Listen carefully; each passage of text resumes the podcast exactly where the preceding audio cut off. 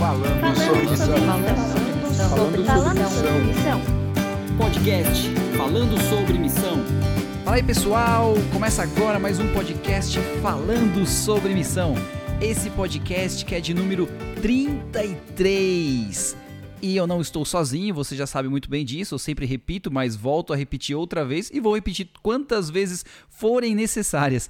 Está comigo aqui também o Christian Valauer. Ahlan, assahlan, rapaziada. E também o Paulo Rabelo. Hummus, falafel, para variar. Para quem, não sabe, pra quem não sabe, Romos, falar, é tudo comidas típicas aqui do Oriente Médio, então acredito eu que o Paulo está com um pouquinho com fome, hein? Não sei. É, quando as pessoas, as pessoas me perguntam quanto tempo você está aí no Oriente Médio, eu falo 10 quilos já. Pela, pela barriga faz tempo que ele tá com fome. E estamos continuando aqui a nossa série de missão urbana. Então, tá aqui com a gente também, nos ajudando a esclarecer muitas dúvidas e trazendo suas experiências, o José Fiscaf. Graimite. É uma saudação australiana. Graimite. Graimite. Eita! Mas eles não falam inglês, mano? Falam em inglês. né? Mas eles, Isso eles foi sotaque- inglês, cara. Foi em inglês. É, é- é good day, mate. Mas no sotaque australiano é Graimite. Nossa! Demora um pouco pra acostumar. Quem fala inglês vem aqui pra Austrália, demora um- uns meses pra acostumar o ouvido aí com o sotaque. Mas depois fica tudo bem. Depois vai embora. Depois você desiste e vai embora. É isso aí, igual árabe. É igual árabe, o mesmo- é o mesmo esquema, então.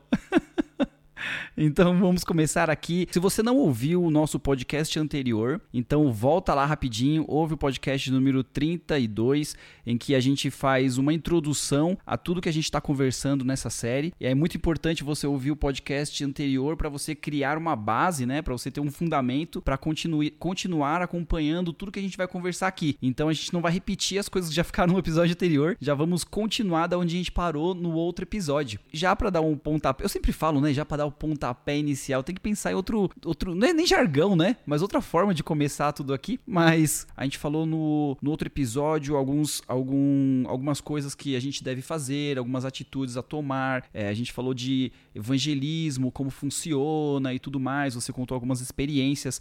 Mas agora a gente queria saber um pouco mais na prática. Como que funciona tudo que você tem feito aí? Como que começou? Qual é a sequência que você usa? A linha de raciocínio que você usa? Principalmente naquela parte em que você começa a fazer os cultos em casa, os pequenos grupos, as reuniões que você se encontra. Como que você começou tudo isso? Qual o raciocínio que você usa para isso? Só para lembrar o pessoal, é, no programa, se não me engano, acho que foi no 28 ou 29, que o José estava com a gente, né, fazendo uma introdução, a gente falou um pouquinho da questão da home church, né, que é as igrejas nos lares. E essa tem sido, pelo menos a gente entendeu, uma das metodologias adotada pelo José lá na Austrália. Então fala um pouquinho para, acho que essa essa é a ideia que o Júnior quer que a gente tenha agora. Como é que funciona a igreja no lar? Quando a gente começou, a gente não sabia exatamente como que ia plantar uma igreja. A gente tinha essa missão, plantar uma igreja. Não sabíamos se a gente ia fazer parte de uma igreja já existente, formar um grupo ali dentro. E aí, uma vez que a gente gerou uma massa crítica, umas 10, 15 pessoas, a gente iria mudar para algum outro lugar e continuar é, fazendo nossos cultos de lá. Mas na época nós oramos e, e nos pareceu que a melhor alternativa seria começar do zero, com uma cultura nova. E eu tinha lido algumas coisas na Bíblia sobre o fato da igreja cristã se encontrar em casas. E pensei, bom, vamos tentar isso daí. Talvez seja a forma mais fácil, não vou precisar pagar aluguel de nenhum outro lugar e vai ser uma coisa diferente. Uma coisa que foi importante aqui para nossa decisão é que a Austrália é uma, uma cultura pós-cristã. Então, a maioria das pessoas que você conhece, elas já acham que sabem sobre cristianismo. E muitas pessoas têm um preconceito de falar assim, não, não entro numa igreja só porque é uma igreja. Elas já têm um, um- preconceito muito grande de... Elas querem muitas vezes saber de Cristo ou da Bíblia, mas elas não querem nem saber do prédio físico igreja. Então a gente pensou, bom, se a gente fizer uma na nossa casa, gente quebra um pouco esse preconceito. Então nós começamos, nosso primeiro sábado era só eu e minha esposa, e com o tempo a gente foi convidando nossos amigos, nossos contatos, as pessoas que nós conhecíamos na comunidade, e convidava, olha, vocês não querem vir em casa, a gente vai ter uma leitura da Bíblia, depois vai ter um almoço, e, e assim começou. Então, é, como que é hoje essa igreja em casa? E é um, um pouco diferente de um pequeno grupo, muitas vezes o pequeno grupo ele pode ser evangelístico, ou ele pode ser mais focado para nutrir e treinar, vamos dizer assim, os membros da igreja. Igreja. No caso da, do home church, ele é sempre evangelístico. Ele é sempre, você vai ter sempre, é, o foco é, eu quero multiplicar. Eu quero, a minha visão é ter não apenas uma igreja na minha casa de 70 pessoas, até porque não ia caber tudo isso. Na minha casa vão caber no máximo ali 20 pessoas, mas eu quero, eu quero poder treinar as pessoas para que elas sintam o desejo de elas mesmas começarem igreja nas casas dela. É assim que nós queremos multiplicar. É... Quantas pessoas tem hoje na, na, sua igreja aí, José? Varia o número. Hoje a gente tem em média aí umas 15 pessoas por sábado, 12 a 15 pessoas. De um universo talvez de umas 50 pessoas que acabam flutuando, né? Deixa eu te fazer uma pergunta. Porque assim, você falou já como começou, quantas pessoas já tem, mas que nem assim, você começou, você só você e a Camila, né? Começaram a fazer vocês dois. Você até falou no outro podcast que ela passava lição e você pregava pegava e depois vocês foram ajustando tudo isso. Como que foi esse ajuste? Porque quando você convidou a primeira pessoa para sua casa, ela chegou lá na sua casa, você abriu a porta, e aí? É, pois é, eu fiz vários testes, né? Como uma das dos benefícios, entre aspas, de eu poder trabalhar com isso, eu fui, fui fazendo vários experimentos como é a melhor forma de, de trazer essas pessoas. Então, obviamente, para mim, um elemento principal era um estudo bíblico. Só que você precisa é, ter uma oração para você começar o estudo bíblico. Então, tem um aspecto ali de oração. Tem um aspecto ali relacional. Então, a gente conversava com a pessoa, ela chegava em casa, oh, tudo bem, como é que você tá, como é que foi a sua semana. Isso, de uma, isso acontece de uma forma um pouco mais informal, né? Vamos dizer, esse, esse aquecimento, né? Você conversa com a pessoa, vê como ela tá. E aí, quando a gente sentava, assim, vamos sentar para o nosso estudo bíblico. E aí a gente é, cantava uma música, ou tocava, minha esposa tocava no piano, ou a gente tocava uma música no YouTube é, mesmo, pegava um hino onde que tinha, que tinha letra junto, e a gente fazia uma oração e começava o estudo bíblico. É, durante um certo tempo, eu evitei de passar dízimos e ofertas, e depois de um tempo eu vi que isso era um erro. Eu tava orando a Deus sobre isso um dia, e eu falei, Senhor, o que, que eu faço, né? E eu fiquei me imaginando o que, que Deus falaria para mim, né? Josef, esse negócio de dízimos e ofertas, quem que inventou? Foi você? Eu falei, não, senhor, foi, foi o senhor.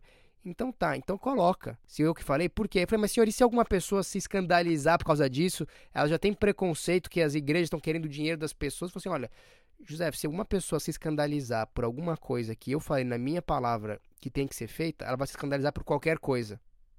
Então não deixe de fazer, porque eu, de, de colocar o, os dízimos e as ofertas. Então eu coloquei uma caixinha com dízimos e ofertas, fica, fica, ali de uma forma um pouco mais informal. A gente fala: olha, aqui tem uma caixa de dízimos e ofertas, os dízimos usados para esse fim, as ofertas para esse outro, esses outros fins. E até hoje nunca tive ninguém que, vamos dizer assim, se incomodou com isso. Pelo contrário, as pessoas até muitas vezes têm o prazer de participar. E, e seria muito pior se você começar uma igreja que estivesse rodando na sua casa e depois de um tempo falar: ó, oh, pessoal, agora vamos botar, um, vamos botar uma caixinha de ofertas aí. E você também mudar, falar, pô, então estava escondendo isso da gente antes? É, um dos princípios é, é, de uma igreja na casa a gente encontra em 1 aos Coríntios, no capítulo 14. Tem uma passagem bem interessante e é um, uma passagem que eu acho que é pouco estudada, né? Pelo menos era pouco estudada por mim.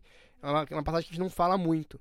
E ela tá ali no, a partir do verso é, 26. E Paulo fala o seguinte: Que fazer, pois, irmãos? Quando vos reunis, um tem um salmo, outro doutrina, este traz revelação, aquele outro língua, e ainda outra interpretação, seja tudo feito para edificação.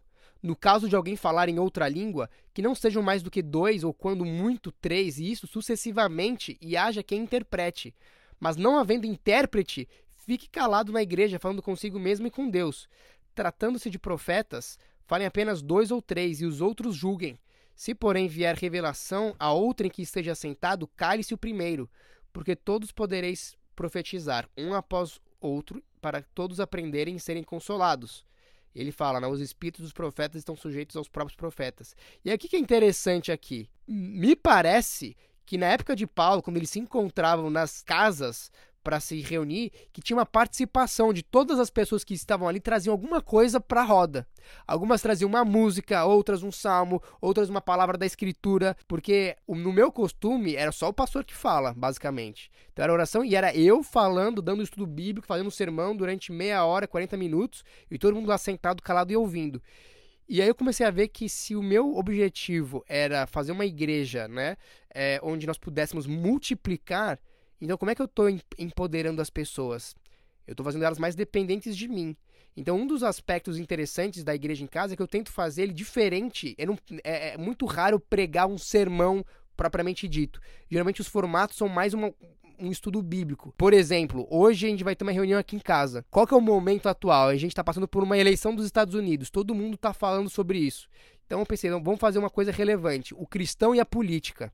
Só que em vez de eu sentar lá e falar o que é o cristão e a política, as, sei lá, 10, 12 pessoas que vierem aqui em casa, o que, que eu vou fazer? vou dividir elas em grupos, vou dar para cada uma desses grupos de duas ou três pessoas duas ou três passagens bíblicas sobre esse assunto, falar para elas lerem, estudarem e chegar à conclusão e depois elas vão, cada uma vai compartilhar o que leu, quais são os princípios que elas encontram sobre como o cristão deve se relacionar com a política. José, você está falando aí, esse público é, são todos brasileiros que moram na Austrália ou você tem, por exemplo, uma igreja que tem australianos nativos e brasileiros que moram na Austrália junto? E como é que você trabalha isso? Sim, a nossa igreja que desde o começo a gente sempre quis fazer uma igreja multicultural. Então nós temos brasileiros, sim, mas nós temos australianos nativos, temos aborígenes, temos pessoas de outras nacionalidades também, hispanos, pessoas de. Tivemos até pessoas da Mongólia. Então, assim, tendo dito isso, nós poderíamos ter, e, e podemos no futuro, se assim Deus nos guiar, fazer igrejas que são mais, vamos dizer assim, para culturas específicas. Eu acho que, tem, que existem bene, tem, tem prós e contras, mas no nosso caso a gente quis, é, até para mostrar que era uma coisa possível, para que não, não se falassem, ah, mas também você consegue plantar uma igreja, mas é só brasileiro que vem, isso não funcionaria para os australianos. Então, para a gente foi uma coisa, como era a primeira igreja, nós oramos a Deus e, e, e nós nos sentimos muito impressionados para tentarmos fazer alguma coisa que realmente fosse multicultural, para que os próprios australianos também seculares se interessassem a, a vir. Tá, e voltando um pouquinho nessa questão aí do, do, da dinâmica do programa em si, como é que é assim? Faz um passo a passo para a gente, em detalhes aí. Vamos lá, a galera chega que horas, aí o que que acontece? E, e eu, estou falando isso daí, te perguntando isso, porque eu estava procurando aqui, tem um, o site da Adventist Mission, quem quiser acompanhar aí, não sei se vocês conhecem, mas é adventistmission.org barra Mission Spotlight. Você digitar lá na, no seu navegador aí da internet, você vai ver todas, para cada sábado do ano, o Departamento de, de Missão Adventista da Conferência Geral, ele preparou um vídeo que fala sobre diferentes projetos que, que são utilizados e mesmo projetos que vão receber essas ofertas, parte das ofertas, coletadas nas igrejas ao redor do mundo. E aí o que acontece? No dia 7 de novembro, que foi sábado passado, foi um projeto aí da Austrália, cara. Foi. E o título do vídeo é The Well of Grace, que fala da escola adventista, se não me engano é Campsey o nome. Isso. Cara, eu fiquei encantado com esse projeto, com esse vídeo. Já fiz o download dele, porque agora eu mudando de, de país, né? Eu tô saindo aqui da Jordânia e tô indo se Deus quiser, para o Kuwait. O meu sermão inicial vai ser passar esse vídeo e falar: esse é o meu sonho para a igreja. Sim. Por quê? É uma comunidade que se encontra basicamente, não é nos lares, mas ela é dentro de uma escola que a partir da escola eles criaram outro grupo pequenininho que fazem um pouco da dinâmica que você está falando aí, de, de, estudar a Bíblia em grupos. Só que eles começam, sabe, como atividade no sábado de manhã, tomando um café da manhã. Por isso Sim. que eu estou te perguntando, como é que é o passo a passo? Você também tem esse momento aí de, de cumilança? Ou você vai direto para cantar hinos, vocês não cantam hinos? Explica pra gente um pouco passo a passo. Com certeza. Inclusive o, o Jack Ryder, que é o pastor lá da igreja, é, é, meu amigo, a gente conversou bastante, conheço bastante bem a história do The Well e realmente é um projeto é, bem interessante. E, então, como que funciona na prática? A gente tem esse momento, sim, é, muda um pouco, né? Já, assim, já, já, como eu falei, a gente já, já fiz vários experimentos com isso daí. Geralmente a pessoa chega aqui às 10 da manhã e das 10 até umas 10 e meia a gente tem esse meio que esse momento para quebrar o gelo, conversar como é que tá. Às vezes a gente faz serve um smoothie de um momento social e tal para dar uma aquela aquecida. E aí mais ou menos a partir das das 10 e meia eu chamo as pessoas para se sentarem ali na sala. Então como é que a gente fala, né? Como é que a gente faz? A gente faz um a gente é, eu, eu dou, eu dou umas boas-vindas para as pessoas e falo, olha, sejam bem-vindos aqui na igreja. A gente tem o objetivo de, de hoje é um dia especial um sábado, então a gente vai. A gente acredita que é um dia que nós temos para tirar para honrar Deus, para honrar pessoas, a família e para a gente poder agradecer a Deus pelas coisas que ele fez por nós. E a gente abertamente. Fala, seja bem-vindo à igreja. Eu falo, eu falo, seja bem-vindo a essa nossa house church. Eu falo, é, muitas vezes eu tenho que explicar, né? a gente acredita que igreja não é um, um prédio, mas é uma comunidade de pessoas que se reúnem com o propósito de buscar a Deus. Então eu, eu, eu, falo mais ou menos assim. E a gente, então a gente vai ter um momentinho de, eu convido as pessoas, olha, a gente vai fazer uma oração para começar, e eu gostaria de compartilhar uma, uma música com vocês, ou em alguns casos eu pergunto, olha, o fulano de tal hoje vai, vai trazer uma música aqui pra gente refletir é, sobre a, a, graça de Deus, sobre o poder de Deus e tudo mais. Então eu começo com, com essa adoração. E eu vou explicando um pouco, né? Eu falo o que é adoração, o que é praise. Eu falo para eles, é, é, momento da adoração momento onde nós vamos desfrutar de Deus. E às vezes eu até dou exemplo, quando, quando você vê uma, uma montanha enorme, você quer e você fica sem fôlego, o que, que você quer fazer? Você quer se fala, nossa, eu queria que fulano de tal, que meu amigo, que minha mãe, que meu irmão, que meu esposo tivesse aqui para ver isso aqui comigo. Porque não basta você simplesmente ver aquilo, você precisa falar daquilo, você precisa se regozijar naquilo. Então, quando a gente fala de praise, é, é o momento que nós vamos nos regozijar em Deus, nós vamos nós vamos ter um momento para desfrutarmos, né? Depois a gente tem um tempo é, de oração. E algumas vezes eu faço um tempo de oração de diferentes temas. Às vezes eu faço uma oração, olha, gente, hoje a gente fazer um tempo de oração. A gente vai dar hoje 10 minutos e cada um vai poder ter um tempo em silêncio para conversar com Deus aí na sua mente. É, ou você pode ir lá do lado de fora, falar se você quiser falar com Deus em, em voz alta, mas a gente vai ter um tempo para orar. Ou de, outras vezes a gente faz uma oração mais, é, mais direcionada. Hoje, hoje nós vamos orar pela, pela igreja que está perseguida ao redor do mundo. Às vezes dou uma estatísticazinha. Uh, hoje nós vamos orar pela nossa cidade local. Hoje nós vamos orar pelas pessoas que estão doentes. Ou quem, quem, né, quem tem algum pedido de oração em especial. Então você tem um momento de oração. E aí a gente tem a gente tem um momento dos dízimos das ofertas. E durante esse momento, geralmente eu passo esse vídeo. Né? Muitas vezes eu passo esse vídeo para mostrar o que, que é, outros adventistas ao redor do mundo estão fazendo para ver que uma, um, um dos meus princípios é que eles não achem que a nossa igreja é uma coisa separada, que a gente tem uma família adventista, que a gente é parte de um todo, de uma família global, uma família maior. Então, esses dízimos e as ofertas, a gente coloca uma caixa e fala que nós, nós, eu explico um pouco o que são os dízimos, que as ofertas. Se as pessoas que estão ali não tem ninguém novo, Obviamente, eu vamos dizer, eu coloco uma, uma descrição um pouco mais sumarizada. Mas especialmente para quem não é adventista, eu vou explicando cada elemento por que, que a gente faz aquilo. A gente fala, olha, a gente vai, agora a gente vai agradecer a Deus através das, das coisas que Ele nos deu, através das nossas finanças. Assim a gente vai honrar a Deus, devolvendo para Ele parte das bênçãos que Ele nos deu. De deixa eu só te cortar, José, porque isso Sim. que você está falando, cara, é de extrema importância.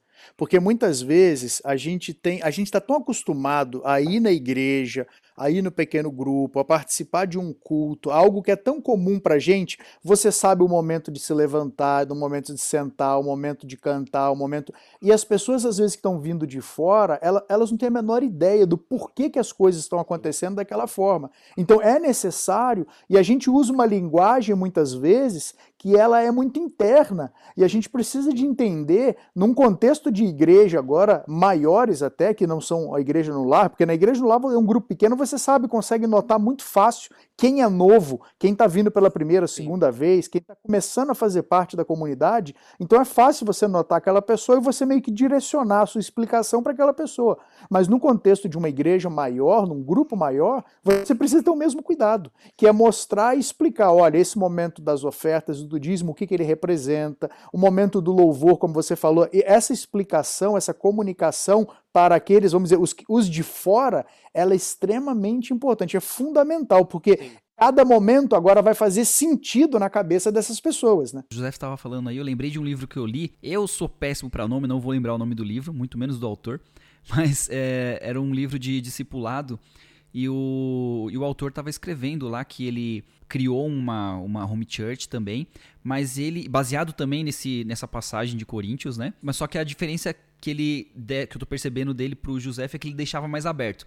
Ele não tinha uma sequência. Ele não impunha sequência. Ele deixava assim, do jeito que o Espírito Santo for levando, ele vai indo. Então, assim, uma pessoa trazia uma oração, a outra pessoa, ah, eu trouxe uma música aí. Aí ele falou que às vezes tinha um, tinha um rapaz lá que ele gostava de recitar um poema, e então tinha uma, uma, uma mobilidade muito grande.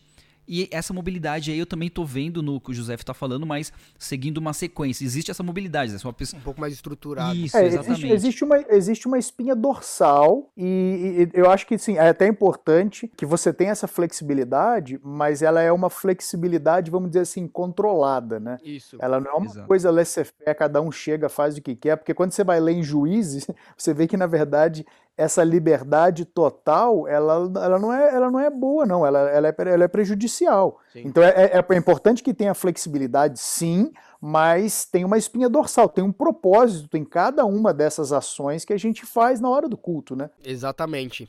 É, eu já tentei fazer o culto, é, talvez gente, nós tenhamos lido até o mesmo livro, Júnior. Eu já tentei fazer o culto assim com essa, vamos dizer, flexibilidade total. Não funcionou muito bem, vou te dizer por quê. Talvez no, no, no, autor que eu li, a igreja que se encontrava já era uma igreja de cristãos maduros. Então quando o pessoal chegava, ele já tinha uma boa base de como é que fazia para um bom fundamento. Só que na, na prática, quando eu tentei fazer isso aqui com as pessoas que estavam novas na fé, acontecia que tinha um silêncio mortal por para sempre. Porque ninguém tinha. O que, que eu vou falar? Será que eu vou falar besteira? Então, assim, você ter uma estrutura ajuda muito. E quando você termina essa parte de, de, de vamos dizer assim, essa parte introdutória, meio que para explicar é, os aspectos básicos da adoração. Então, por exemplo, é, um, é, uma música ou duas. Uma música que não é necessariamente. É, pode ser um hino, mas às vezes eu trago um, um, hino que tenha, vamos dizer assim, uma reinterpretação um pouco mais moderna, para não ficar uma coisa é, entediante, né? Então, tu leva um pouco em consideração é, o público que tá vindo aqui em casa. Então, eu não vou ter três hinos antes de começar, mais dois hinos no meio, porque isso aí a pessoa realmente fica, fica, meio perdida. A oração não vai ser aquelas longas orações, com aquelas frases, então é uma coisa mais, vamos dizer assim, adaptada, contextualizada e mais dinâmica pro contexto daqui. É só, é só ô, ô eu, eu falei isso daí pro Júnior na semana passada, porque nós almoçamos juntos, nós tivemos ali, acabamos o culto na igreja, semana passada ainda não estava em lockdown, começou exatamente, na, foi no domingo, Júnior, não? Quando começou o lockdown aqui de novo? Na quarta. Quarta-feira, quarta-feira. Aí nós tivemos no sábado, foi a primeira vez que nós almoçamos juntos com essa família muçulmana que está fazendo estudos bíblicos conosco. Uhum. E aí eu ainda falei, depois que eles foram embora, eu falei para o Júnior, estava uma outra família lá também junto com a gente, eu falei assim, olha, nós precisamos ter um cuidado, porque essa família está vindo agora do contexto islâmico para a comunidade adventista, né, para o cristianismo. Tudo que nós falarmos ou fizermos se torna normativo para eles. Sim. Então a maneira como a gente ora, a maneira como a gente canta, a maneira como a gente abre a Bíblia, a maneira como tudo que a gente fizer, ele Sim. vai olhar e falar assim: ah, então é isso que eu tenho que fazer. Sim. E aí, o que você está falando, José, eu acho muito legal porque quem está ouvindo e de repente está tentando falar assim: poxa, eu tenho vontade de fazer uma home church, eu vou fazer, e se inspira aí na tua história, no teu ministério e quer fazer, lembre-se desse detalhe, vamos dizer assim, entre aspas, porque não é um detalhe, é algo muito sério. Tudo aquilo que a pessoa está vindo não tem um, um background cristão, uma experiência cristã, tudo aquilo que ela vai vivenciar ali, aquilo ali se torna agora a referência do que é o cristianismo, a referência do que é um culto para ela. Então a gente precisa de ter essa sensibilidade. A gente falou um pouco sobre a comunicação dentro da igreja, seja na igreja grande ou seja na igreja no lar. Agora tem esse aspecto de nós somos uma referência agora. O que acontece ali é uma referência. Paulo tava falando isso, eu lembrei de quando a gente tava no Brasil, eu e a Aninha e tal. E até nos Estados Unidos, o José tava com a gente nessa. A gente montou um, um, pequeno grupo, mas a gente, nesses pequenos grupos, principalmente no Brasil, a gente tava tendo a preocupação, exatamente o que o Paulo tava falando, né?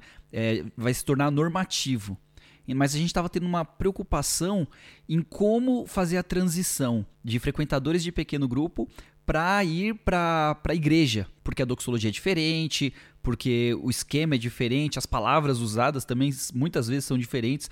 E eu queria saber do José se ele tem essa preocupação ou se, se a home church já é um, um fim em si mesmo. Não, não é. Eu tenho essa preocupação sim. Então, por exemplo, alguma das formas de endereçar isso é a gente pega alguns sábados e faz os sábados especiais onde a gente pega como igreja, vamos visitar uma outra igreja com outro pregador para eles começarem a ter uma ideia de como é que funciona as outras igrejas. Então eu estou sempre fazendo isso, convidando para eles verem, olha, a gente é uma família, e eu explico, olha, que as igrejas elas têm a sua cultura e tem uma certa liberdade. É... algumas igrejas elas têm um, um, um, culto que, cuja linguagem é mais direcionada para quem já é um pouco mais maduro na fé e tudo mais. Mas assim, eu vou fazendo isso por quê?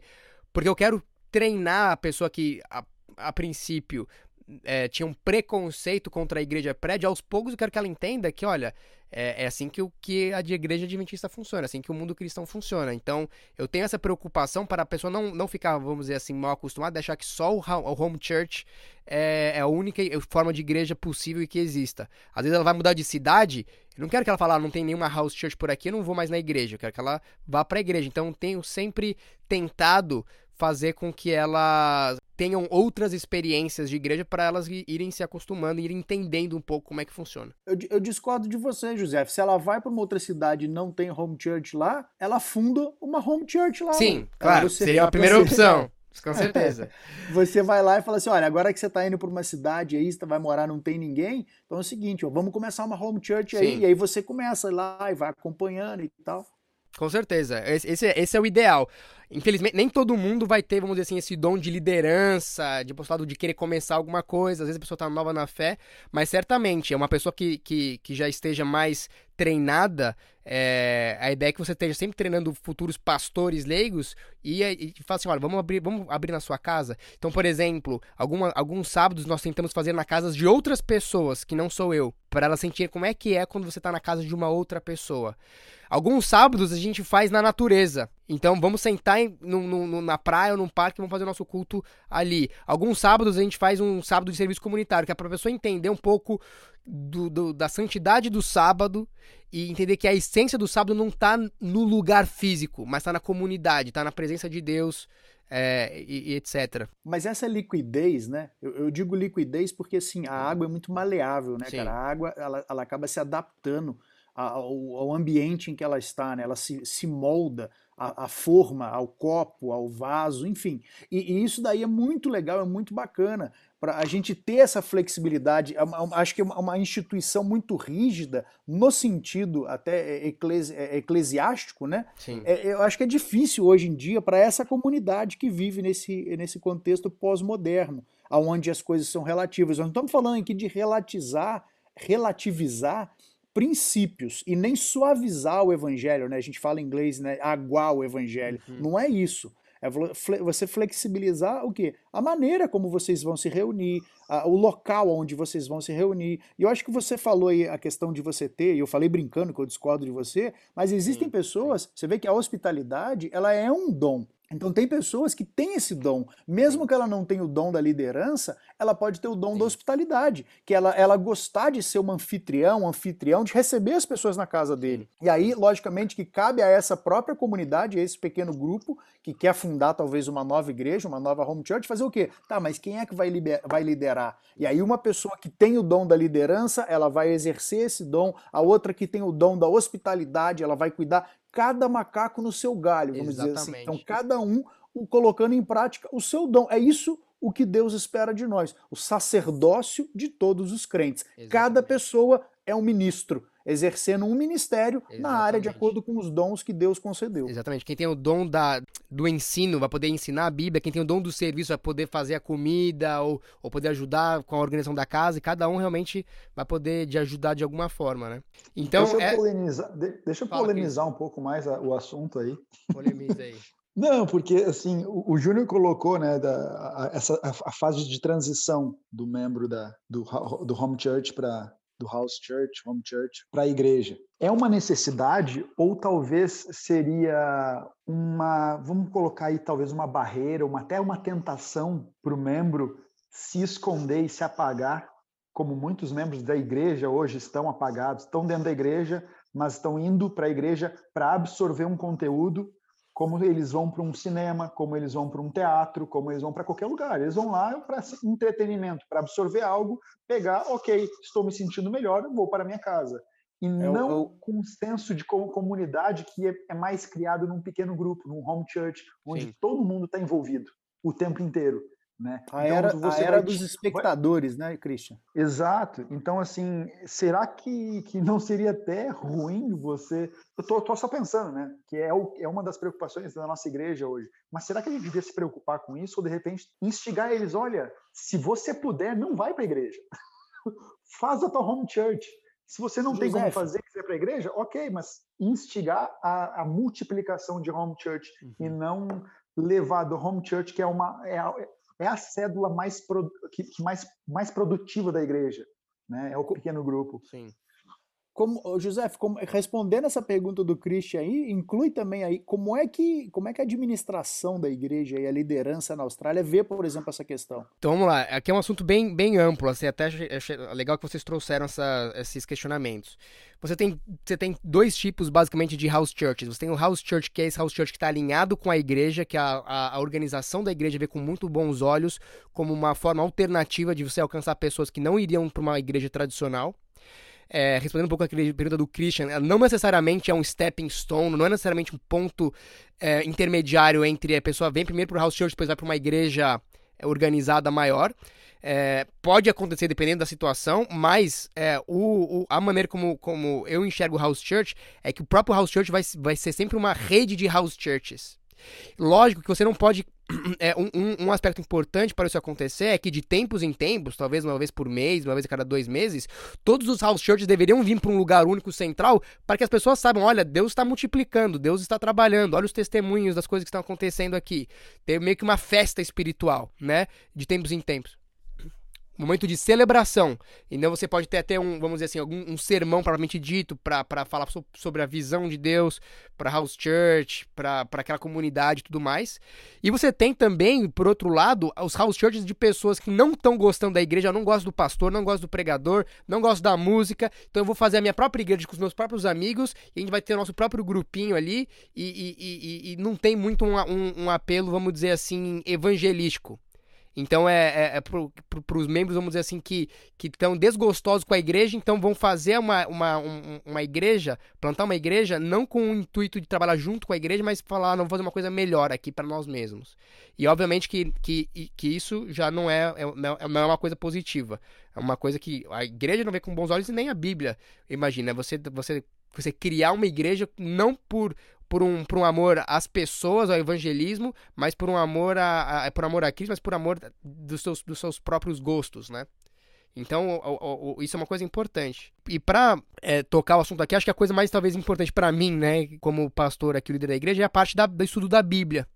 Então, como que nós fazemos? Eu comecei lendo a Bíblia com as pessoas, um capítulo por sábado. Começamos lá em Gênesis e fomos indo embora. E eu percebi que, que esse formato de você ler as, as histórias, especialmente as narrativas da Bíblia, ele apelava muito para as pessoas. Elas, elas vinham aqui e elas sentiam, nossa, olha, eu estou entendendo a Bíblia. Alguém está lendo as histórias e eu estou entendendo, está me explicando o contexto, está me explicando como que é uma aplicação. E isso foi uma coisa muito popular, especialmente para quem não teve, como era o caso de muitas, a maioria das pessoas, nenhuma experiência com a Bíblia. Então eu já percebi que, por exemplo, você fazer um, um sermão tópico, as pessoas geralmente que não estão acostumadas, elas acabam se perdendo ali. Então, um dos princípios que eu tenho é justamente é, é, pregar narrativas no que for possível e sempre você fazer isso de uma. Ou, ou se não for uma narrativa, uma sessão uma menor um pouco da Bíblia e ter um, um elemento de discussão, de conversa. Gente, e aí, o que, que essa passagem fala para vocês? O que, que vocês acharam interessante aqui? O que, que é difícil de entender nessa passagem? É, o que, que essa passagem nos revela sobre Deus? E se nós acreditarmos que essa passagem for verdadeira, como é que isso pode se aplicar na nossa vida na prática, seja agora ou seja no momento futuro, seja em alguma situação específica. Então você ter esse feedback das pessoas é muito importante é, para elas se engajarem, para elas verem que, tá, que todo mundo está aprendendo, que as pessoas podem fazer perguntas, etc. Para não ficar só naquele eu falo, todo mundo ouve e, e não saber o que está acontecendo. Essa dinâmica de você estudar a Bíblia e fazer essas perguntas é o que o videozinho que eu falei para você, né, The Well of Grace, o Poço da Graça. Você pode achar esse vídeo no YouTube aí, se você quiser, digita lá é, é, é Adventist Mission, o Poço da Graça em português, e tem várias outras línguas também. Em inglês é The Well of Grace. E aí ele, ele usa essa metodologia no sábado de manhã. Ele, ele, ele, é o Discovery Bible Reading, ou Discovery Isso. Bible Study, que é o que? Você lê e faz essas perguntas. E é muito bacana essa metodologia aí, e logicamente que isso só funciona na House Church, na, na, grande igreja convencional, você não consegue fazer isso, porque são grupos menores de pessoas em que tem, elas estão vivenciando momentos da vida espiritual diferente. Então tem alguém que talvez que nunca tenha vindo à igreja, talvez que, alguém que está vindo de um contexto de budismo, de islamismo, e ele não sabe nada de cristianismo. E quando você lê a passagem, você pergunta o que, que você acha que esse texto está te revelando sobre Deus, sobre você e a sua natureza. Então você permite que cada pessoa, independente do estágio da vida espiritual que ela esteja, ela possa participar e contribuir. Então, automaticamente, a House Church, ela acaba criando já um ambiente que vai permitir o quê? A pessoa fazer parte desde o primeiro dia. Poxa, eu estou participando aqui, eu nunca fui a uma igreja a primeira vez, mas eu já, tô, eu já faço parte do grupo, eu já fui incluída. A gente já comeu junto, a gente já cantou junto, a gente já orou, agora a gente está estudando a Bíblia junto. Caramba, que legal, eu faço parte disso aqui. E essa é uma das grandes necessidades do século XXI das pessoas. Elas têm esse sentimento, esse desejo que é de pertencer a alguma coisa. É, a gente já tá quase indo pro fim, mas eu não posso terminar esse podcast. Eu acho que vai passar um pouquinho do horário, pessoal, mas eu preciso fazer essas duas últimas perguntas pro Josef aqui, porque a gente falou bastante na parte teórica, falamos todo o esquema, né, toda a doxologia que o Josef usa e tudo mais, mas eu queria saber do Josef se ele tem assim duas experiências para compartilhar com a gente. Uma de tipo uma saia justa no, no encontro desses aí, alguém que falou alguma coisa ou alguém que não gostou, alguma coisa de saia justa, se, se teve isso e se teve, como ele saiu dessa, dessa saia justa e outra assim, se tem alguma experiência tão boa que pode compartilhar aí de um, de um de acontecimento que tava lá e alguém, sei lá, abriu o coração e não sei. Então, assim, eu queria que ele contasse essas duas experiências, assim, de, de vamos dizer, chão de fábrica, né? Pra gente é, enriquecer um pouco mais nosso conhecimento? Olha, eu tenho várias dessas experiências, vou ficar em duas curtinhas aqui, até pelo tempo. Uma saia justa, é, teve um, um, rapaz aqui na igreja, foi um dia que tinha, teve até poucas pessoas. É, às vezes na, na house church, às vezes flutua, né? Porque se você tem uma igreja de que dá 10, 12 pessoas, se se é um feriado, se cinco resolvem não vir, metade da igreja não veio, né?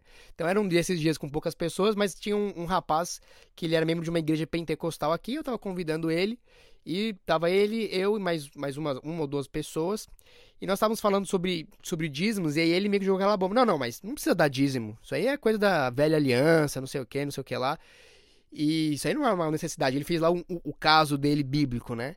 E aí, naquele momento, o que, que eu precisei fazer? Eu tinha duas opções, ou eu mudava de assunto, ou encarava. Como naquele momento, falei, assim, eu orei na hora a Deus, e Deus falou, ó, dá um estudo bíblico sobre dízimo. E aí nós fizemos um estudo na hora ali, falei, vamos, então vamos ver o que a Bíblia tem para falar sobre dízimo. E aí eu fui mostrando para eles algumas passagens no Novo Testamento, Jesus falando sobre dízimo, no Antigo Testamento e tudo mais, e fui perguntando para as pessoas, e aí, o que, que esse texto fala, né?